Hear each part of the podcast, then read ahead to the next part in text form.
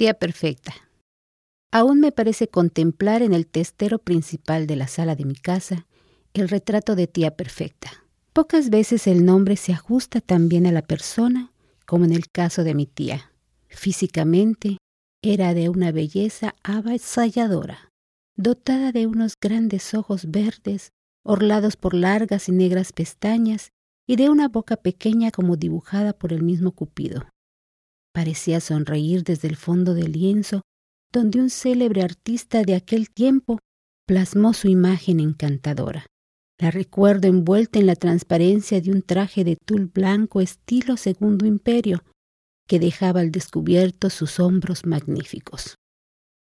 Las manos breves y finas se cruzaban sobre el regazo y había tal gracia en su abandono que yo me detenía muchas veces a mirarlas, sugestionada por no sé qué invisible hechizo que emanaba de aquel retrato.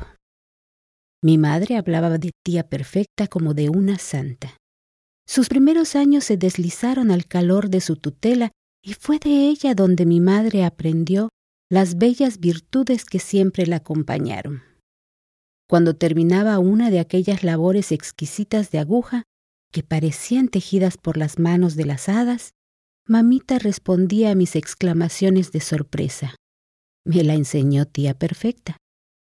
El sabio gobierno de mi casa, cuyas riendas llevaba con singular acierto, lo aprendió de tía perfecta. De ahí que aquel nombre me fuera tan familiar y tan querido.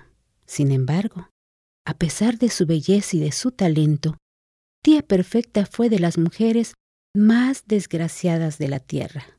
Se casó siendo casi una niña, locamente enamorada de mi tío Joaquín, joven de buena posición que la rodeó de lujo y bienestar, heredero de una antigua casa de comercio. Se ausentaba a menudo a los pueblos cercanos donde se celebraban ferias en busca de mercancías, mientras ella, como la prudente Penélope, administraba su hogar con verdadera sabiduría, ocupándose en los negocios de tío Joaquín con todo el celo y atención que requerían. Los criados la adoraban, todo aquel que acudía a ella en demanda de socorro salía favorecido con creces. Muchas madres le llevaban a sus hijos enfermos para que tía perfecta los tocara con sus manos blancas y finas, porque le atribuían la virtud de curar las fiebres malignas. Tuvo tres hijos que crecieron, hermosos y fuertes como tres rosales, bajo los amorosos cuidados maternales. En aquel hogar, la dicha parecía entronizada. Llevaban cerca de diez años de feliz unión sin que la más ligera nube enturbiara el cielo de su felicidad. Un día, tío Joaquín se vio obligado a marchar a la feria de Tecash. Como de costumbre, su esposa, diligente, le arregló las maletas, poniendo en ellas todo lo que pudiera necesitar durante su ausencia, que se prolongaría una o dos semanas. Sin embargo, éstas transcurrieron sin que regresara. Loca de inquietud, tía perfecta rezó novenarios a todos los santos para que le devolvieran al esposo extraviado. Cuando al cabo de cinco semanas retornó, era un hombre cambiado. Sus modales se habían vuelto bruscos. Besó distraídamente a su mujer y a sus hijos y no dio explicación alguna acerca de su inexplicable tardanza. Tía perfecta, demasiado inteligente, se guardó de hacerle preguntas indiscretas y se conformó con observar en silencio la absurda conducta de su marido. Comenzó éste a ausentarse con frecuencia. A veces estaba fuera semanas enteras, sin escribir y abandonando lamentablemente sus negocios, los que, como es lógico, fueron decayendo notablemente al extremo de que hubo que comenzar a hacer economías y reducir los gastos. Tía perfecta, siempre serena, seguía con su dulce sonrisa sin dejar traslucir la angustia que como un cáncer devorábale las entrañas. En la intimidad, el cambio era aún más visible. Le molestaba el ruido de las carcajadas de sus hijos. No toleraba que corrieran como antaño por los largos corredores de la hermosa casa. Les imponía un silencio absurdo y él aparecía con el rostro cansado y el gesto distraído. Poco a poco, la alegría huyó de aquel hogar, antes lleno de murmullos y de risa. No más paseos, no más fiestas, no más visitas. Estas fueron disminuyendo, impresionadas por aquel ambiente severo y triste.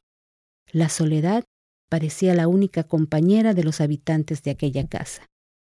El misterio se aclaró cierta mañana en que tía perfecta fue a socorrer a una infeliz que demandaba a la puerta una limosna. Al extenderle la dádiva generosa, aquella rompió en bendiciones y alabanzas para las santas manos que la socorrían. Luego, con aire de misterio, suspiró al oído de mi tía. Ay, niña, se me parte el alma cuando la veo a usted tan linda y tan buena, mientras su marido, en Tecash, tiene otra mujer que es la causa de todo lo que usted está sufriendo. Palideció tía perfecta hasta la lividez, pero se guardó de hacer comentario alguno. Cuando la mujer terminó de almorzar y se dispuso a marcharse, le dijo con severo acento, No vuelva usted a tocar esta puerta. Cuando mi marido traspasa sus umbrales, es un hombre igual a los demás y libre de sus actos. Cuando está en ella es el amo, y no pregunto nada de lo que hace fuera de aquí. Pero cuando se encontró a solas, una ola de lágrimas de fuego inundó sus mejillas, y desde aquel instante, como una rosa falta de sol, tía perfecta empezó a marchitarse. Seis meses después, murió de un mal misterioso y extraño que los médicos no pudieron diagnosticar pero ni aun en la hora postrera de su vida abrió los labios para reprochar al esposo culpable su abandono. Nadie supo nada por ella y bajó al sepulcro llevándose su secreto. Esta triste historia me la refirió mi madre muchas veces, cuando al pie del lienzo que guardaba su imagen, mis ojos infantiles admiraban la gracia de aquellas manos abandonadas en el regazo.